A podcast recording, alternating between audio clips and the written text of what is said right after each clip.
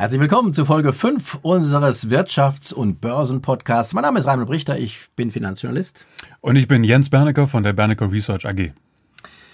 Wir hatten die letzte Folge, die Folge 4, mit dem Thema Angst aufgehört und wollen jetzt mit dem Thema Angst weitermachen. Ähm, vielleicht mal langfristig, glaube ich, muss ich den Zuhörerinnen und Zuhörern wirklich Angst machen. Du hattest letztes Mal ganz kurz erwähnt, wir hatten ja über die Zentralbanken gesprochen und die Möglichkeit und die Fähigkeit bei der nächsten Finanzkrise, die vielleicht durch niedrige Zinsen bzw. hohe Schulden provoziert wird, dass dann nicht mehr genügend Möglichkeit besteht, gegenzusteuern. Das ist ja eine berechtigte Sorge und ich glaube, ja. da sollten wir noch mal kurz mal einhaken. Also grundsätzlich kann man sagen, die, äh, die Notenbanken haben noch ordentlich Munition parat. Sie können noch, auch bei der nächsten Krise aus meiner Sicht, möglicherweise sogar auch bei der übernächsten, noch einschreiten.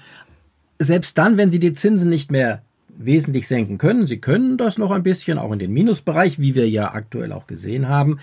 Ähm, Sie können aufkaufen, was das Zeug hält, an Anleihen, an Aktien, an Immobilien, was auch immer, mit frisch gedrucktem, selbstgemachtem Geld. Das können die Notenbanken. Aber irgendwann wird das aufhören. Dann werden quasi die Notenbanken auch pleite gehen. Man sagt ja normalerweise, Notenbanken können nicht pleite gehen, weil sie jetzt Geld machen können. Aber wenn das Vertrauen in die Notenbanken verloren geht und auch in das Geld, was sie machen, dann sind sie quasi pleite. Woran kann man das erkennen?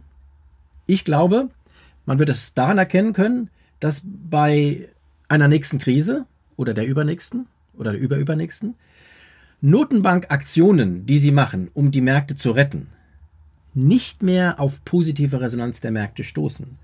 Wenn es also wieder mal heißt, äh, Zinsen werden gesenkt, ein neues Aufkaufprogramm wird gestartet und die Märkte reagieren nicht positiv, sondern sogar negativ, das heißt mit weiter fallenden Kursen, ist das das erste Anzeichen, dass das Vertrauen in die Notenbanken verloren gegangen ist oder gerade verloren geht. Und dann sind wir am Punkt of No Return, sage ich mal. Da muss das ganze Geldsystem neu äh, reformiert werden. Dann haben wir eine Währungsreform. Aber das dauert noch. Ich das wollte gerade sagen, noch. ich glaube, das dauert sehr lange. Ja. Weil bisher hat, haben die Märkte ja gesehen, dass das Gegensteuern ja durchaus funktioniert. Genau. Also die Situation hat sich beruhigt. Das Vertrauen in die Märkte ist nach wie vor da. Es ist vielleicht ein bisschen angeknackst. Das liegt auch daran, dass wir ein paar schwarze Schafe gerade in der Euro-Union haben, wie Italien zum Beispiel. Das macht es ein bisschen schwierig. Aber grundsätzlich kann man ja sagen, es hat funktioniert. Ist aber kein Garant dafür, dass es nochmal funktioniert. Aber das Thema Vertrauen und Angst ist ja sehr eng verknüpft und es stellt sich ja für den Anleger eigentlich die Frage, okay, ich habe verstanden, dass irgendwann nochmal eine Krise kommen kann, weil die gegenwärtige Situation jetzt nicht perfekt ist. Gut, das wird sie auch nicht sein. Ich sage sogar kommen wird. Kommen wird, wird da bin ich auch deiner Krise Meinung, kommen, aber das ja. wird wahrscheinlich vielleicht gar nicht mehr in unserem Zeitalter passieren. Wann auch werden, immer. Werden vielleicht auch doch, doch, ich glaube, die nächste Krise werden wir noch erleben. Ja, ja gut, so, so, alt bin ich so auch, noch nicht. Also. ja, auch noch nicht. aber die Frage stellt sich ja für den Anleger, wenn das so ist, ist es ja okay, aber in der Zwischenzeit gilt es ja, die Frage zu beantworten, was mache ich mit meinem Geld?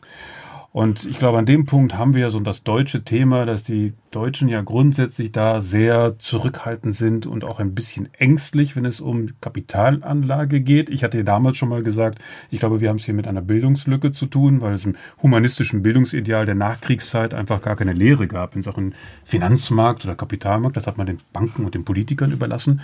Ähm, man weiß zwar auch, dass die Deutschen gerne spielen, nicht? also Emerging Markets, China und solche Geschichten oder Bitcoin wird gerne mal gemacht, aber das sind eher kleine Zucker Zockerei. Gleichzeitig legen sie ihr Geld ganz sicher genau. an, in Anführungsstrichen, nämlich auf Sparkonten. Oder Immobilien. Ja, oder, oder Immobilien. Immobilien. Genau. Aber wir sind ja der Auffassung, dass es doch viel, viel sinnvoller ist, sich dort zu beteiligen, wo wirklich die größte Wertschöpfung ist und wo ich auch den schnellsten Einstieg und auch wieder den schnellsten Ausstieg habe. Das hat vor allen Dingen den Vorteil. Ähm, wenn es tatsächlich zu dem Zusammenbruch kommt, den ich äh, gerade skizziert hatte, dann werden Geldvermögen und Schulden vernichtet. Also das Geldvermögen wird auf Null gesetzt oder auf äh, quasi Null.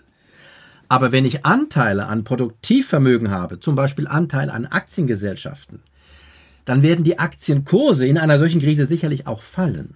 Aber wenn es ein Unternehmen äh, ist, das auch tatsächlich Produkte herstellt, die gebraucht werden und auch nach einer Krise wird es wieder einen Aufschwung geben, dann werden auch diese Aktienkurse wieder steigen. Das heißt, ich habe mein ganzes Vermögen nicht verloren, was ich, was ich verloren hätte, wenn ich es auf Geldvermögen gesetzt hätte. Wenn ich es auf Produktivvermögen und auf Sachvermögen setze, habe ich die Chance, dass ich wieder einen Teil davon zurückbekomme und ich habe ja den Anteil am Unternehmen, nämlich an der Aktie. Genau, und aber da an dem Punkt, ich meine, beides fängt mit A an, mhm. Angst und Aktie, das finde ich irgendwo schon fast ein bisschen kurioser Zufall, weil es hängt wirklich gerade in Deutschland sehr eng beieinander. Die Deutschen würden, glaube ich, ganz gerne in Aktien auch investieren. Ich glaube schon, dass sie das Gefühl haben, dass da draußen viele Unternehmen sind, die sie auch teilweise täglich nutzen, ob das jetzt Apple ist oder ob das jetzt Badezimmerartikel sind oder Autos in der Garage. Oder Nahrungsmittel, oder Nahrungsmittel die ja immer gebraucht genau, werden. Genau, richtig. Medizin wird immer gebraucht. Genau, und sie wissen, dass ja? es gute Produkte sind, ja? sie nutzen sie selber, sie würden gerne, gerne daran partizipieren, aber sie scheuen eben das, was du auch gerade angesprochen hast, diese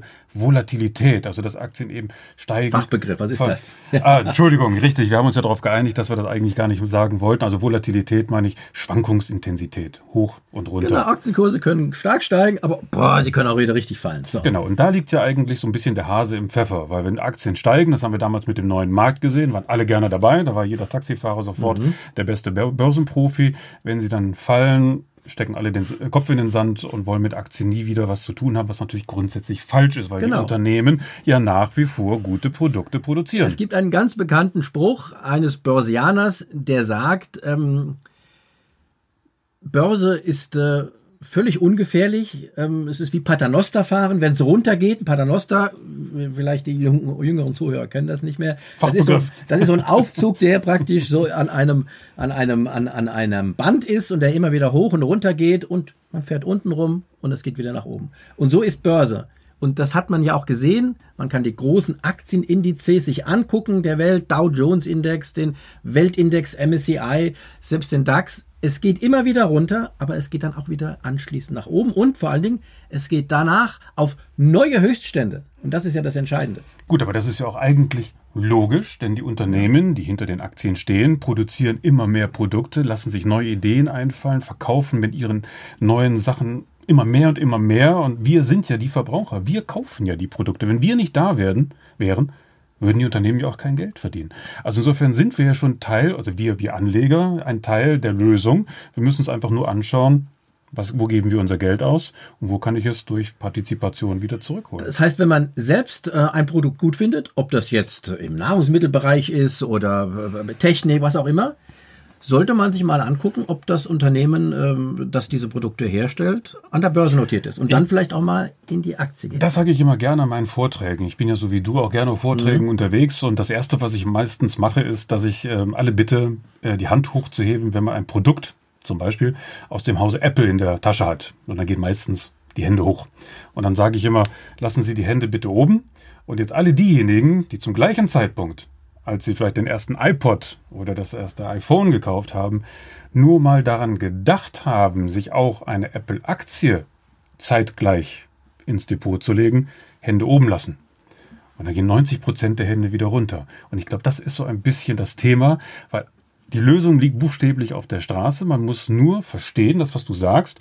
In Aktienkursen ist auch eine Menge Psychologie drin. Hoffnung, Erwartung. Angst Steigen. manchmal auch. E ja. Eben, Hoffnung, Erwartung mhm. bei steigenden Kursen, Angst bei fallenden Kursen. Wenn man die Emotionen aber ausblendet und sagt, ich gucke mir nur das an, was das Unternehmen macht, ist die Welt ja eigentlich in Ordnung.